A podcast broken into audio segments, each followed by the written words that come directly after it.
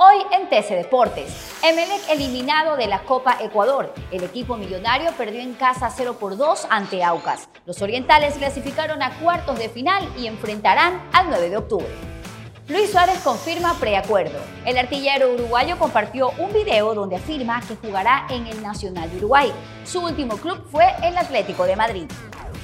Real Madrid no pudo contra el América. El campeón de la UEFA Champions League igualó 2 por 2 ante los mexicanos en un encuentro amistoso disputado en los Estados Unidos. Para más información, no olviden visitar TC Televisión slash Deportes y también nuestras redes sociales arroba TC Deportes Soy Majo Flores y esto fue TC Deportes. TC Podcast, entretenimiento e información, un producto original de TC Televisión.